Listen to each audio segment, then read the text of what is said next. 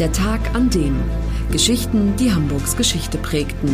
Ein Podcast der Hamburger Morgenpost. Gelesen vom Autor Olaf Funder. Der 13. Juli 1942. Der Tag, an dem Hamburger Polizisten zu Massenmördern wurden. Die allermeisten von ihnen waren wohl im Grunde keine schlechten Kerle, nicht mal eingefleischte Nazis. Männer wie du und ich, Hafenarbeiter, Matrosen, Lageristen. Manche schon zu alt für den Kriegsdienst.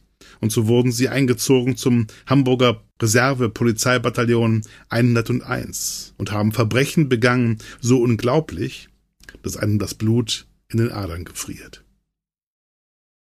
Der 13. Juli 1942. Das Örtchen Jorjewo im Distrikt Lublin. Am frühen Morgen richtet Bataillonskommandeur Major Wilhelm Trapp eine Ansprache an seine Männer. Er lässt keinen Zweifel daran, worum es sich bei diesem Auftrag handelt.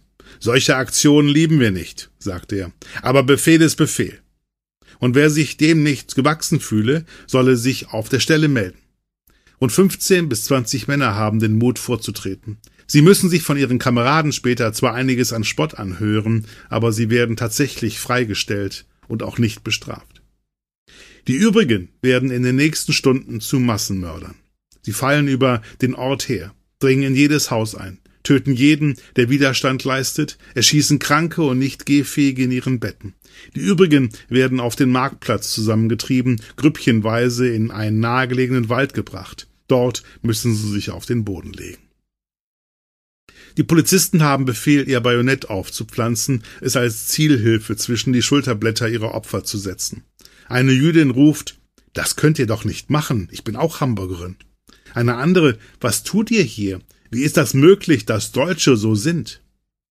Dann fallen Schüsse. Den ganzen Tag. Schädel fliegen auseinander. Die Uniformen der Schützen sind mit Knochensplittern, Gehirnteilen und Blutspritzern bedeckt. Ein Polizeibeamter bemerkt an seinem aufgepflanzten Seitengewehr ein halbes Kindergehirn, er schnippt es mit dem Daumen weg und muss sich dann übergeben. Einer der Schützen sagt später aus, er habe immer zusammen mit demselben Kameraden Frauen und Kinder ermordet. Sein Kamerad habe zunächst die Mutter erschossen, und da ein Kind ohne seine Mutter nicht überlebensfähig sei, sei es ihm leichter gefallen, die Kinder zu erschießen. Am Abend dieses grauenvollen Tages sind mindestens 1500 Menschen aus Georgievo tot, wahrscheinlich noch sehr viel mehr. Das Massaker ist Teil der Aktion Reinhardt, Tarnname der systematischen Ermordung aller Juden und Roma im von Deutschland besetzten Polen.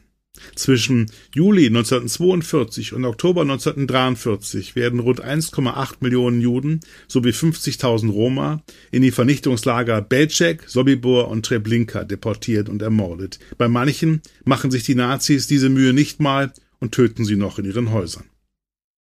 Genau dafür ist das Reservepolizeibataillon 101 aus Hamburg da. Und die Polizisten tun, was ihnen befohlen ist. Nach Jojewo ereignet sich das nächste Massaker am 19. August 1942 in Lommagy. Dort werden die Todgeweihten, die nicht schon vorher beim Fluchtversuch ermordet worden sind, auf einem Schulhof zusammengetrieben und warten stundenlang in sengender Hitze, so lange, bis im nahegelegenen Wald die Grube ausgehoben ist, in der sie sterben werden, einer nach dem anderen. 25. August 1942 Mircircek. Weil sie den Namen nicht aussprechen können, nennen die Deutschen diesen Ort Menschenschreck. Sehr passend. Denn bei der Aktion wird jeder Jude, der zu schwach ist, bis zur Bahnstation zu laufen, sofort erschossen. Die Leichen bleiben einfach am Straßenrand liegen. Die übrigen werden mit größter Brutalität in die Viehwaggons getrieben. Wenn es nicht klappen wollte, wurde mit Reitpeitschen und Schusswaffen nachgeholfen. Die Verladung war einfach fürchterlich, so ein Augenzeuge. Die Bilanz? Polizisten des Bataillons 101 ermorden während des Zweiten Weltkriegs mindestens 8000 Menschen. Am Mord von weiteren mindestens 30.000 Menschen und an der Deportation von wenigstens 50.000 Männern, Frauen und Kindern in Vernichtungslager sind sie ebenfalls beteiligt. Kein Wunder, dass manch einer der Täter Angst bekommt, irgendwann dafür zur Rechenschaft gezogen zu werden. Als ich merkte, sagt einer von ihnen später, dass der Krieg verloren geht, dachte ich, nun gnade uns Gott. Zunächst aber sieht es nach 1945 so aus, als kämen die Mörderpolizisten ungestraft davon. Zwar wird Bataillonskommandeur Trapp in Polen zum Tode verurteilt und erhängt. Aber in Westdeutschland macht die Justiz keine Anstalten, die Taten aufzuklären. Einige der Mörder sind sogar noch im Polizeidienst. Julius Wohlauf etwa, im Krieg Kompaniechef, leitet die Hamburger Verkehrserziehung. Wolfgang Hoffmann, ebenfalls Ex-Kompaniechef, ist zeitweise im Revierdienst, später als Lehrer an der Polizeischule tätig. Doch 1967 kommen die Täter doch noch vor Gericht.